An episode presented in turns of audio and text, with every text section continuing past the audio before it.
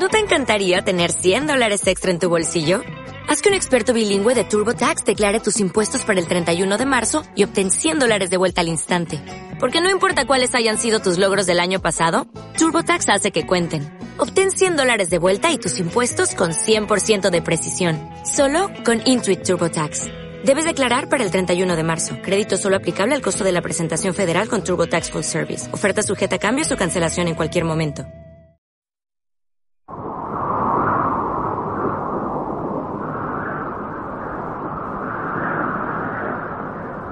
19 de julio de 1195. Estamos en Alarcos, situada en Ciudad Real. Alfonso VIII, rey de Castilla, estaba subido a su caballo y acariciaba la melena de éste sin dejar de mirar el ejército almohade que tenía enfrente. Eran superiores a ellos en todos los sentidos.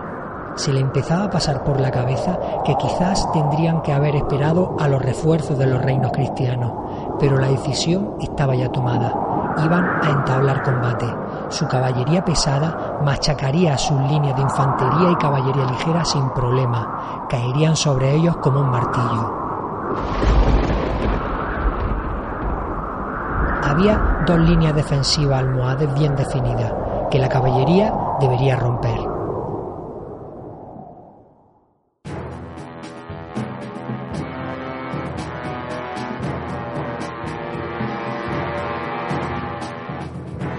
Carga de caballería castellana no se hizo esperar. Diez mil caballeros marcharon al galope para romper la línea defensiva almohade. El choque fue estrepitoso. La infantería ligera aguantó el primer envite. Los caballeros retrocedieron para realizar otra carga. Los arqueros almohades dispararon sus flechas. Los cristianos comenzaron a tener algunas bajas.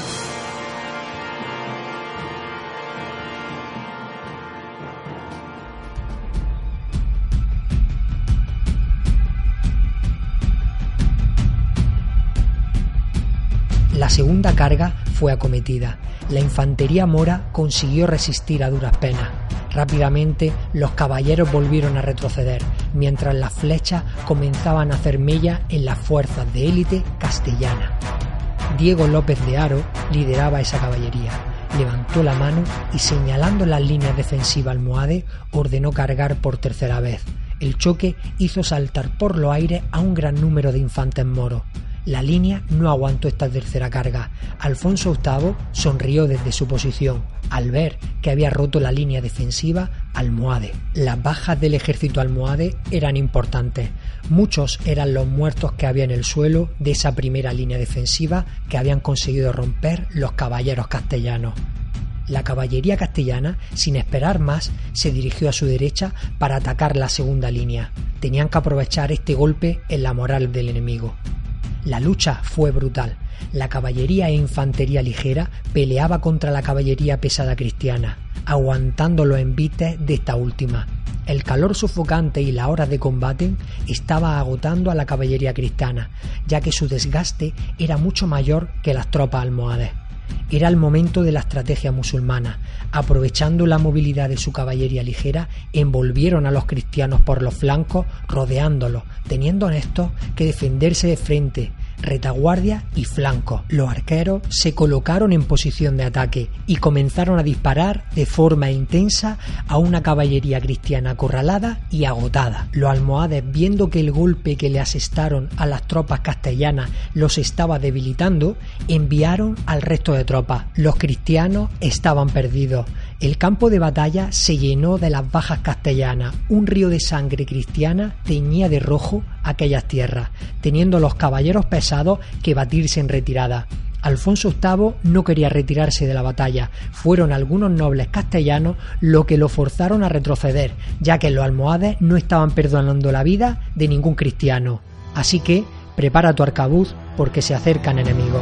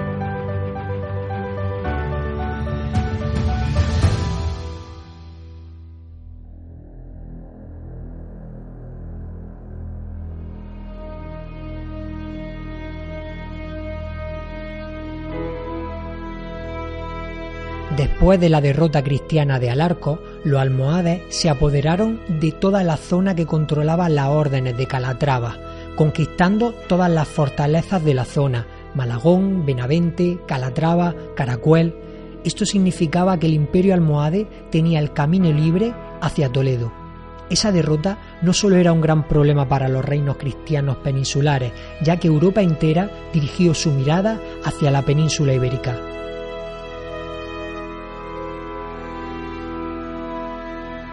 Los reinos europeos temían una entrada del imperio almohade por los Pirineos. Además, los reinos cristianos peninsulares tenían grandes conflictos entre ellos. Castilla y León estaban con grandes disputas territoriales. Navarra y Castilla también tenían grandes diferencias. Solamente Castilla y el reino de Aragón tenían buenas relaciones, ya que los ataques almohades amenazaban constantemente sus territorios y tenían intereses comunes. Castilla empezó a acantonar tropas en Toledo ante el alto riesgo de una invasión musulmana a la ciudad. La situación era crítica. Castilla se desestabilizó durante años.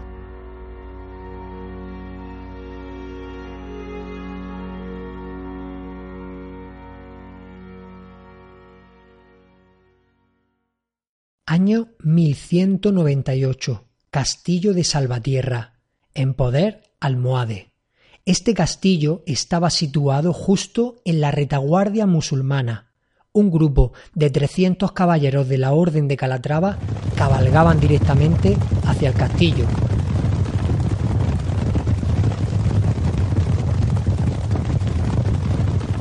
Estos caballeros eran la unidad de élite del ejército castellano, monjes soldados que se encargaban de proteger las fronteras cristianas de los infieles musulmanes.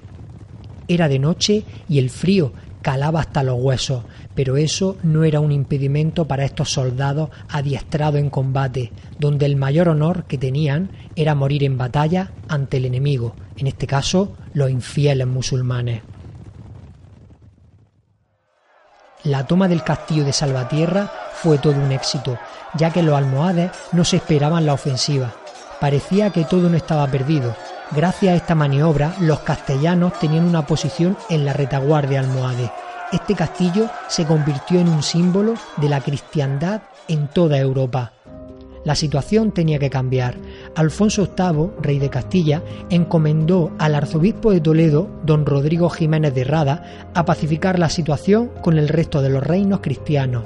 El enemigo estaba al sur de la península. Además, don Rodrigo consiguió convencer al Papa Inocencio III para declarar una cruzada contra los almohades. Los trovadores europeos corrieron la noticia por todo el continente y comenzaron a llegar soldados a Toledo desde todos los sitios de Europa.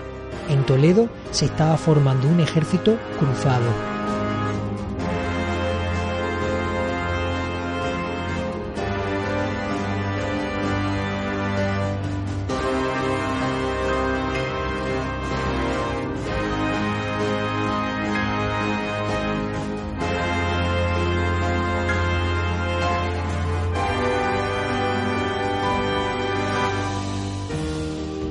El califa almohade Miramamolín, justo después de la batalla de Alarco, reforzó su ejército trayendo numerosas tropas del norte de África. Cuando Miramamolín conoció la toma del castillo de Salvatierra, enfureció, jurando vengarse muy pronto. En Toledo se estaba conformando un potente ejército. Las tropas castellanas se mezclaban con las tropas del reino de Aragón, cuyo rey Pedro II apoyó al rey castellano en la campaña para testar un golpe al imperio almohade y frenar su expansionismo. El grueso del ejército cruzado se vio fuertemente reforzado por las tropas que provenían de Francia e Italia y de todas las partes de Europa por el llamamiento del Papa Inocencio II al declarar la cruzada contra los infieles almohades.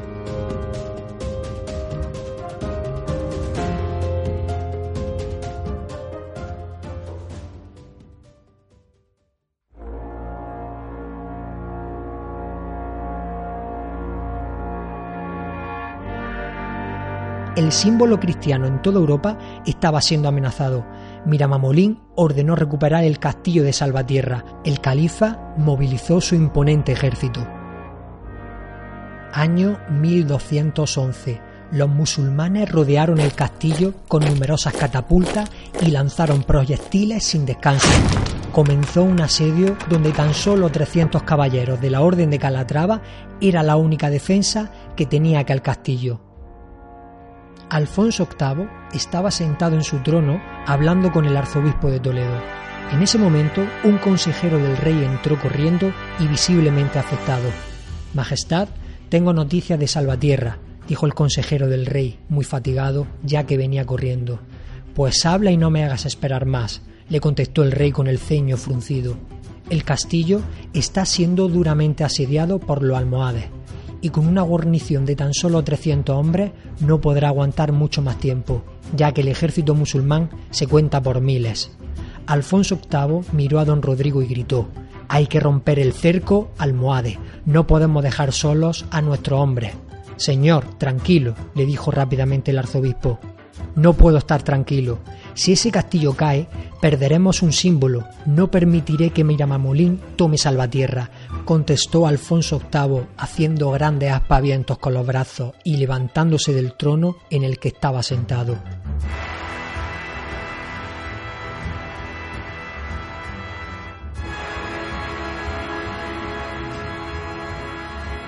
Mi Majestad, no podemos volver a cometer el error de Alarcos. Nuestro ejército no está completo. Si vamos ahora a entablar batalla, nos vencerán de nuevo. Eso es lo que quiere Mira Mamolín. Que vayamos ahora al combate con un ejército incompleto, le contestó el arzobispo de Toledo. Hubo una reunión con todos los consejeros del rey castellano. El rey de Aragón se unió también. En esa reunión se consiguió convencer a Alfonso VIII que lo mejor era esperar a estar preparado para enfrentarse al califa almohade.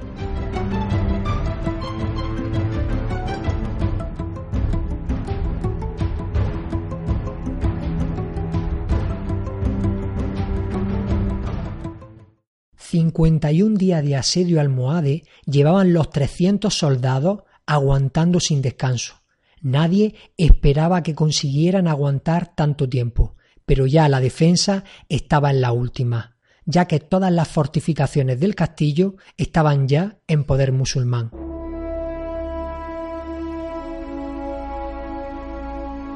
Un grupo reducido de calatravos era lo que quedaba de aquellos 300 caballeros. Se sentaron juntos a rezar y viendo que nadie acudía a su ayuda, decidieron abrir las puertas del castillo y salir a combatir contra los miles de soldados almohades.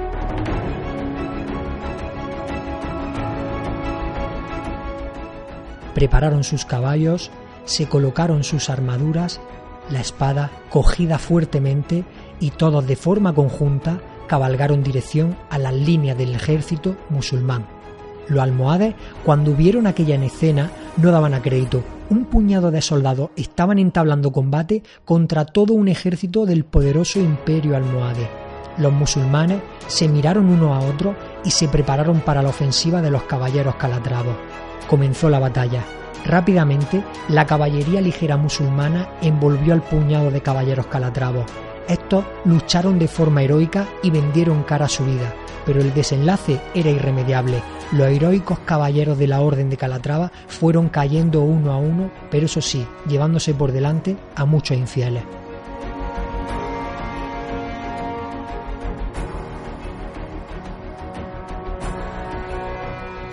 Alfonso VIII estaba cabizbajo en su trono. Estaba atardeciendo y la oscuridad dominaba la sala donde se encontraba el rey. El monarca en su mano izquierda tenía una carta donde detallaba cómo los almohades habían tomado el castillo de Salvatierra. En la mano derecha una copa de vino vacía que ese día se había llenado y vaciado más de la cuenta.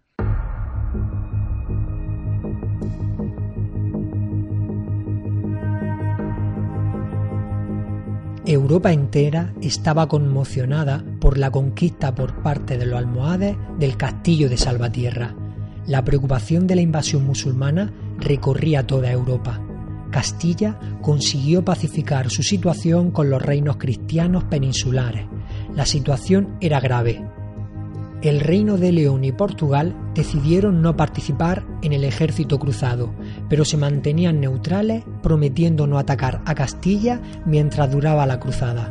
El Reino de Navarra parecía no decidirse en ayudar.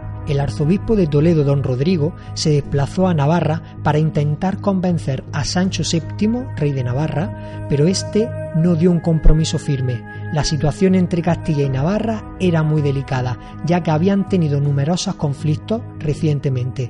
El rey navarro sí garantizó una no agresión a Castilla mientras duraba la cruzada. En Toledo seguían llegando soldados de toda Europa para participar en la cruzada. Estos soldados cruzados entraron en conflicto con los soldados castellanos y aragoneses, ya que los europeos, al ver cómo se les respetaba a los judíos en Toledo, se escandalizaron, intentando asaltar la judería de la ciudad. Este asalto lo tuvieron que parar los soldados castellanos y aragoneses, viviendo situaciones muy tensas y de gran alboroto. Las fuerzas cristianas ya estaban completas, unos 25.000 soldados peninsulares entre castellanos y aragoneses y unos 14.000 cruzados provenientes de Europa conformaban el ejército cristiano que iba a enfrentarse al imperio almohade.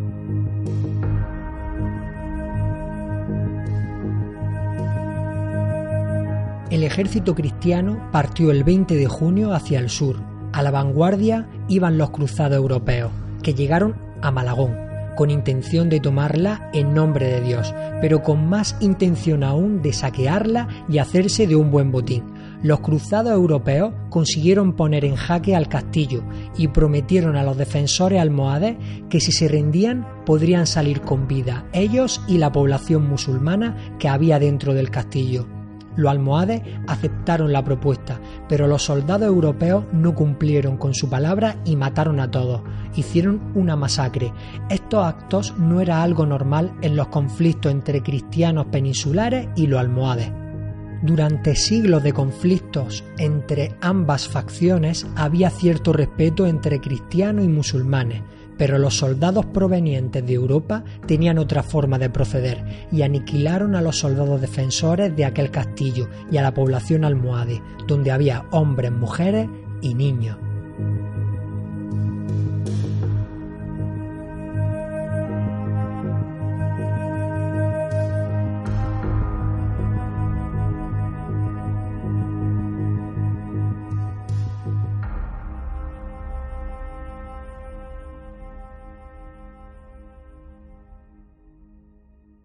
Cuando Alfonso VIII llegó a Malagón y vio lo ocurrido, encolerizó. No era la forma de actuar de un ejército cristiano. En ese momento se produjeron varios enfrentamientos entre los cruzados peninsulares y los europeos. Por otro lado, los soldados europeos no estaban contentos con el botín obtenido en la toma del castillo, así que muchos de ellos se defraudaron ya que tenían otra idea de lo que iba a ser la cruzada. Pensaban que habría grandes botines. Además, el calor era sofocante por aquellas tierras secas y estériles. A todo esto había que sumarle que los suministros que le iba llegando a las tropas cruzadas eran escasos. El ejército cruzado al completo llegó a la fortaleza de Calatrava. Los defensores de la fortaleza ya tenían conocimiento de lo ocurrido en Malangón esa masacre que realizaron los cruzados europeos provocó que la fortaleza se rindiera sin necesidad de asedio. Alfonso VIII permitió a toda la población del castillo seguir con vida, por rendir la plaza sin luchar.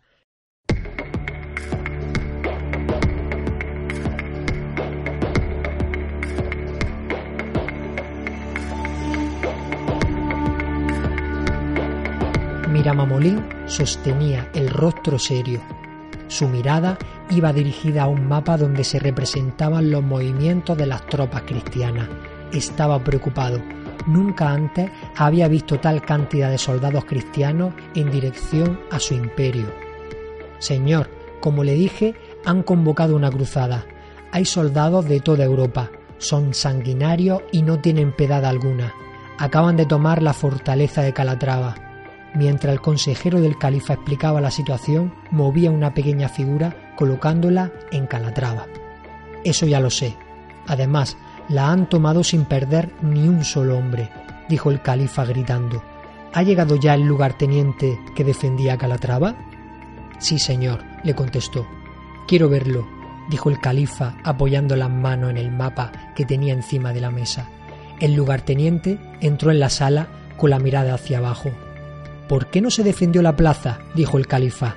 Mi señor, tanto los soldados como la población no querían enfrentarse a los cristianos, estaban atemorizados después de lo ocurrido en Malagón, le contestó el lugarteniente sin levantar la mirada del suelo. El califa respiró profundamente, se reincorporó de la posición que tenía y a continuación dando un manotazo tiró el mapa que había en la mesa junto a todas las miniaturas que representaban los ejércitos cristianos. Ahora tenemos un ejército muy potente dirección al castillo de Salvatierra, sin haberse diezmado en Calatrava, y después vendrán directo a nuestro imperio.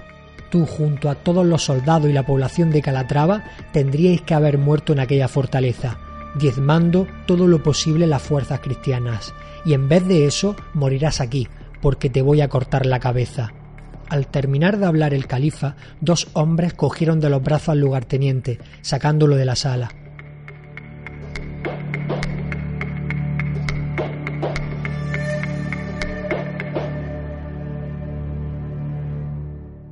La toma de la fortaleza de Calatrava por el ejército cristiano fue un gran golpe para el califa, ya que éste se pensaba que la cruzada cristiana se diezmaría al conquistarla.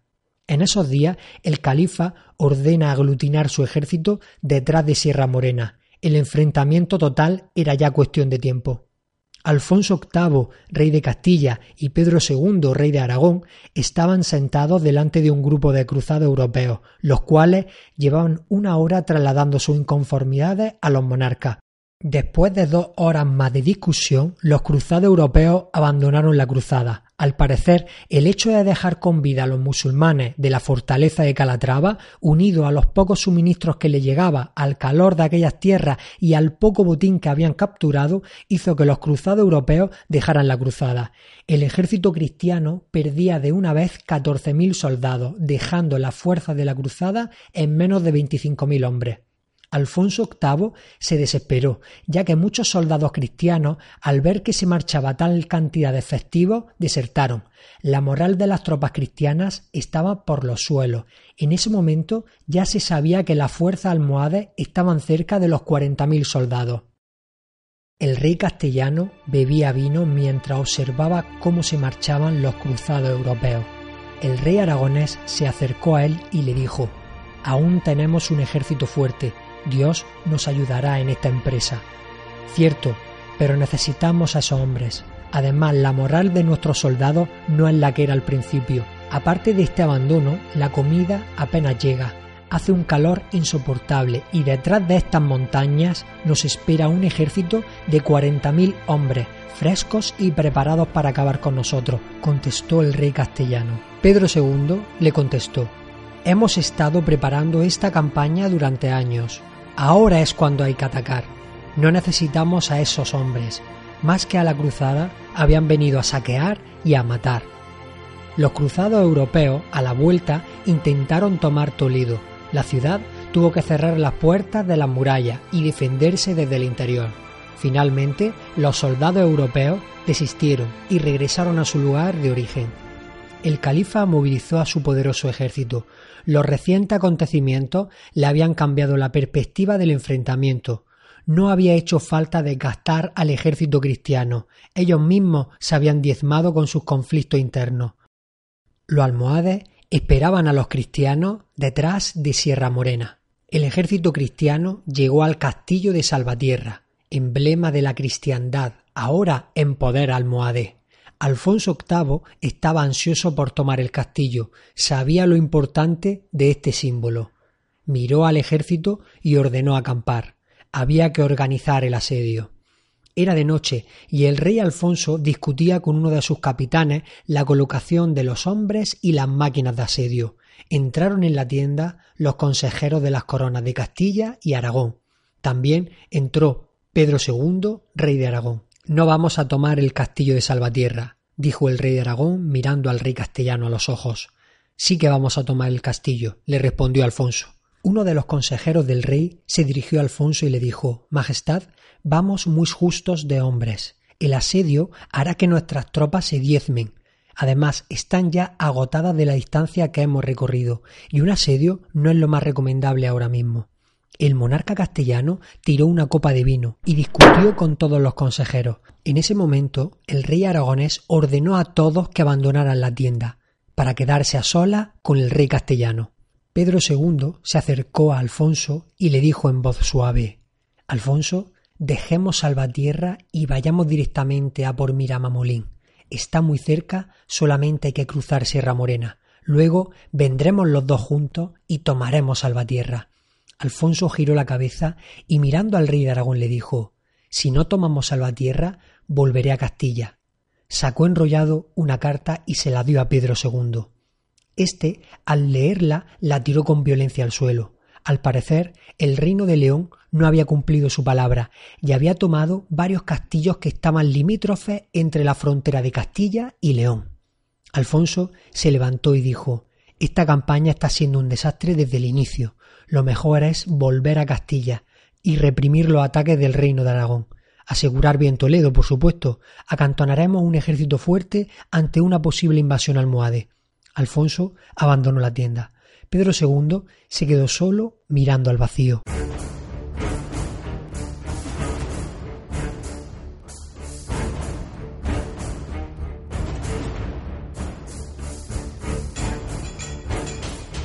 Miramamolín miraba a sus tropas. Estaban organizadas en un sitio perfecto para la defensa. Los cristianos tendrían que subir una colina para atacarles. También contaban con un campo de batalla amplio y así poder envolver a la caballería pesada cristiana. Al tener superioridad numérica y contar con una infantería y caballería ligera, les permitía la posibilidad de rodearles por los flancos y atacarles por todos los lados. El califa se dio la vuelta y miró las montañas de Sierra Morena. En ese momento dijo en voz baja, Infieles, aquí os espero.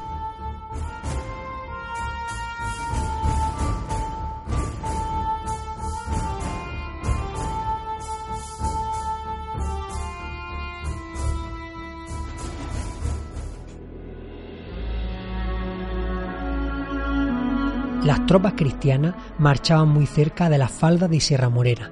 Alfonso iba a la vanguardia, justo al lado de Pedro II. El monarca aragonés consiguió convencerle para continuar la cruzada. Alfonso estaba cabizbajo y muy apesadumbrado.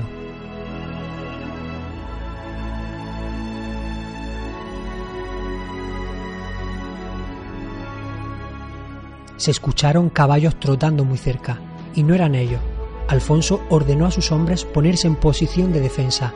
La tensión recorría el cuerpo de aquel hombre. Un grupo de no más de 200 caballeros pesados asomaron.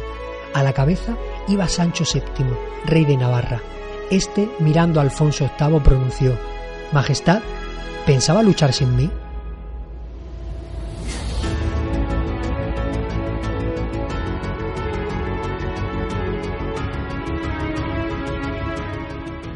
Llegada del rey navarro subió la moral a las tropas cristianas y lo más importante aún, Alfonso VIII cambió su actitud. Ahora la cruzada estaba completa.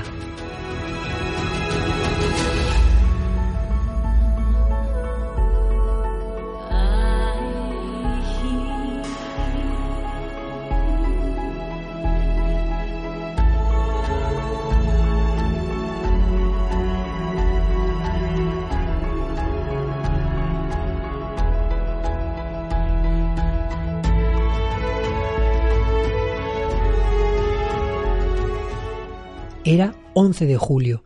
El ejército cristiano llegó a las faldas de Serra Morena. Sabían que detrás de aquellas montañas les esperaba un ejército almohade que casi les duplicaba en número. Tenían que decidir si marchar por Despeñaperro o coger el puerto del Muradal. El 12 de julio, Diego López de Haro ordena a su hijo, López Díaz, tomar el puerto de Muradal.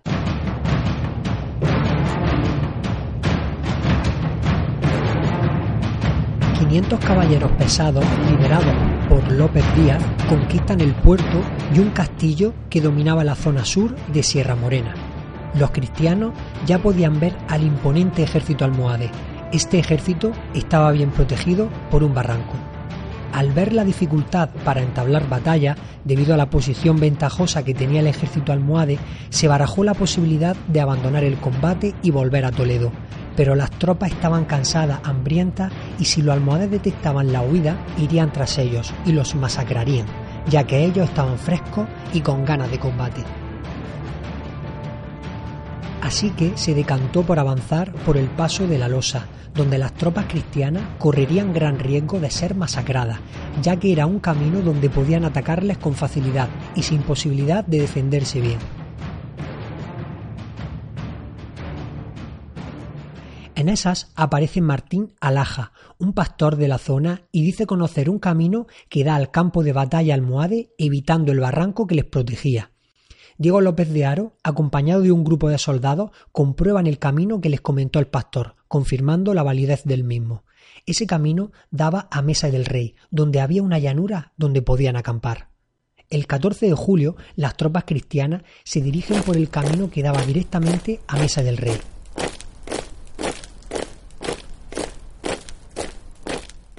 El 15 de julio, los cristianos empezaron a montar el campamento en Mesa del Rey. Los musulmanes, alertados de aquel movimiento, no podían permitir que los cruzados se situaran a su flanco izquierdo, así que los almohades realizaron multitud de ataques rápidos.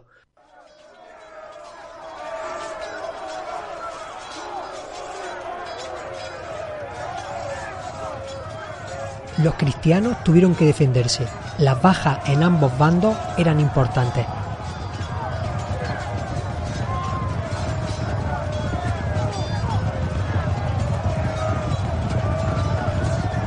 Pero finalmente los musulmanes tuvieron que retirarse. Los cruzados consolidaron su posición.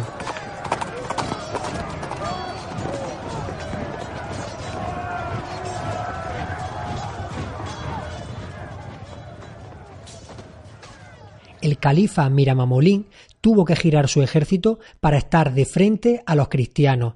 La nueva posición cristiana alteraba el campo de batalla, ya que no era tan ancho como antes, debido a que a la derecha almohade había un barranco y a la izquierda los musulmanes tenían una serie de montículos donde era imposible combatir. Miramamolín quería aprovechar el cansancio de las tropas cristianas y presentó batalla a los cruzados. Alfonso VIII, después de sopesarlo durante un buen rato, decidió no entablar combate. Quería que sus tropas descansaran. Este hecho era todo un deshonor. Pero Alfonso sabía que esta batalla estaba por encima del honor.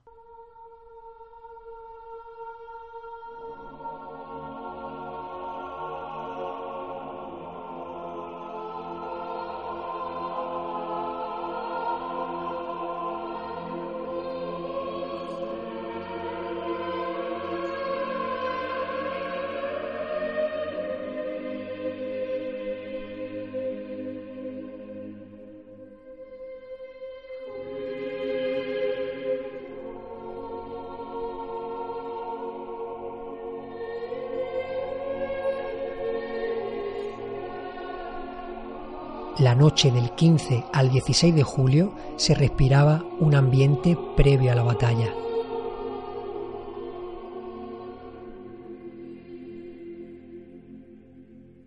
En la zona cristiana se oían los rezos de los soldados. En el campamento almohade se llamaba la oración. Alá les protegería en la batalla. Los hombres estaban nerviosos, muchos de ellos morirían en poca hora. España y Europa se la jugaban al día siguiente.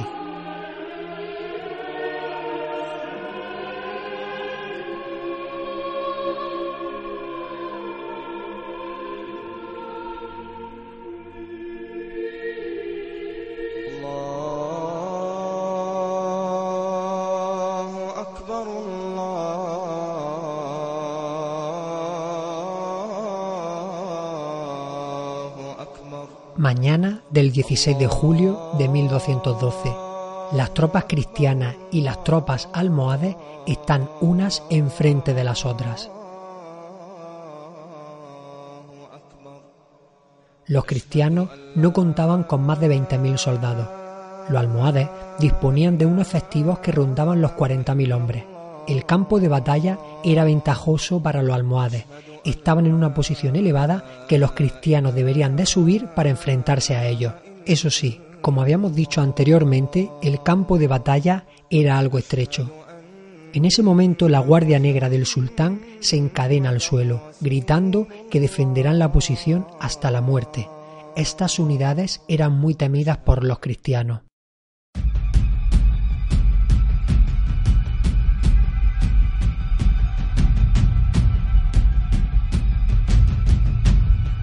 Flanco derecho cristiano estaba liderado por el rey de Navarra, Sancho VII, reforzado con milicias castellanas. En el flanco derecho se situaba el rey aragonés, Pedro II, también reforzado con soldados castellanos. En el centro estaba colocado el grueso del ejército cristiano, donde más se sufriría. En esta primera línea lideraban las órdenes religiosas militares, las unidades de élite del ejército cristiano. Estas unidades no tenían mayor honor que morir en el campo de batalla luchando contra los infieles almohades. Justo detrás del grueso del ejército castellano estaba Alfonso VIII, mirando fijamente el impresionante ejército musulmán, que parecía no tener fin.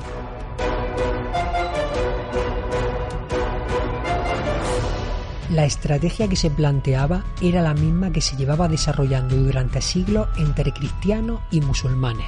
Los cristianos utilizarían su caballería pesada para golpear con fuerza las líneas almohades. Si estos conseguían aguantar, sería el turno para la estrategia musulmana, ya que aprovecharían su rapidez y ventaja numérica envolviéndoles, tal y como hicieron en la batalla de Alarco.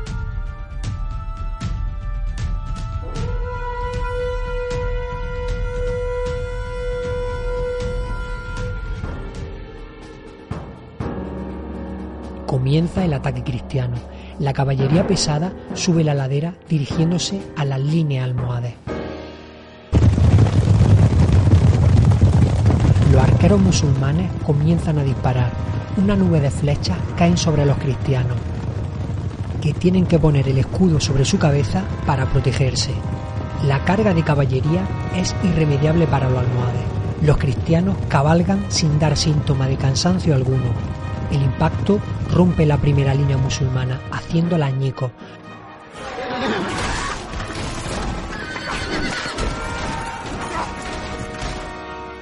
Los almohades tienen que retroceder, ya que la carga le ha hecho mucho daño. Multitud de bajas musulmanas cubren el campo de batalla.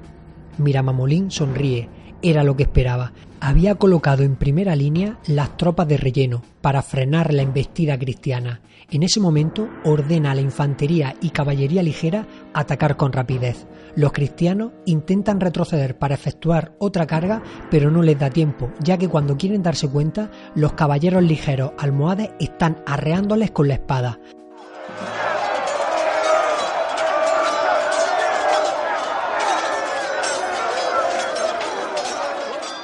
Al poco se le suma la infantería ligera almohade. Esta ofensiva musulmana hace mucho daño a las unidades de élite cristianas, las órdenes militares.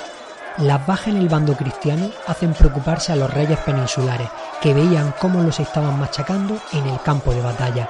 Alfonso VIII, viendo el panorama, desenvainó la espada, cabalgó hacia la línea de reserva donde se encontraba el arzobispo de Toledo, Jiménez de Rada, y le dijo a este, Aquí, señor obispo, morimos todos o ganamos la batalla. Ordenó a todos los caballeros cargar y picando espuelas con espada en mano cabalgó hacia las líneas enemigas. Los reyes de Aragón y Navarra se quedaron perplejos ante lo que estaban viendo y mirándose el uno al otro decidieron imitar al rey castellano y cargaron también hacia el combate.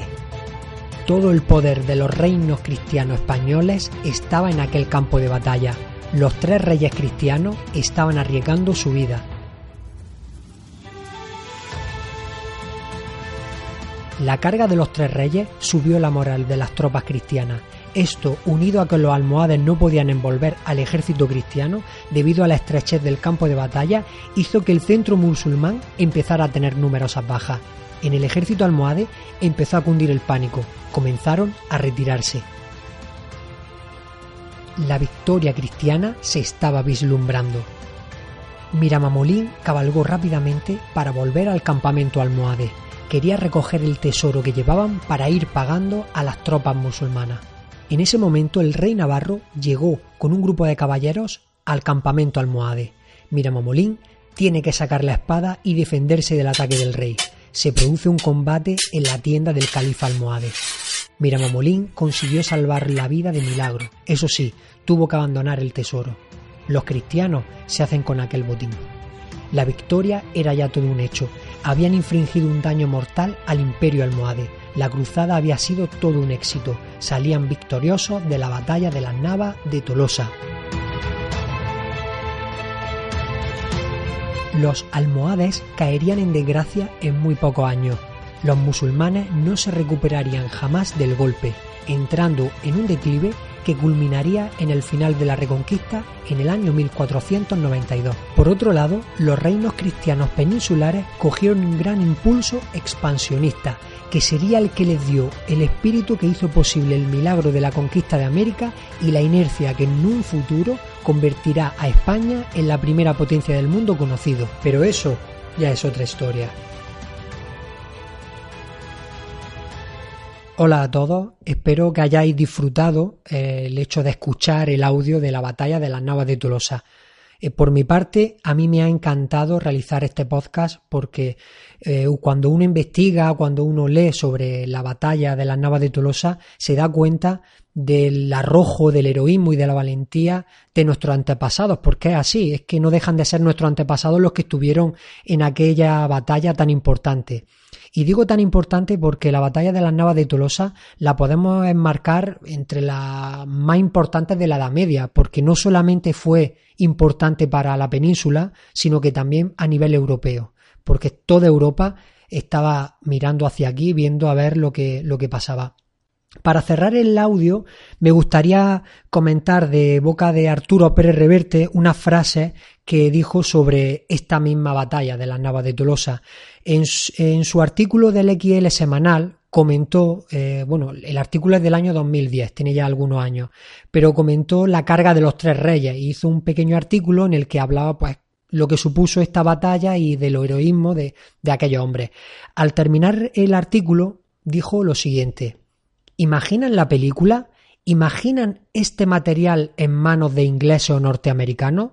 Supongo que sí, pero tengan la certeza de que en este país imbécil, acomplejado de sí mismo, no la rodará ninguna televisión, ni la subvencionará jamás ningún Ministerio de Educación ni de Cultura. Considero que es una forma muy apropiada de cerrar el, audio de la batalla de las Navas de Tolosa.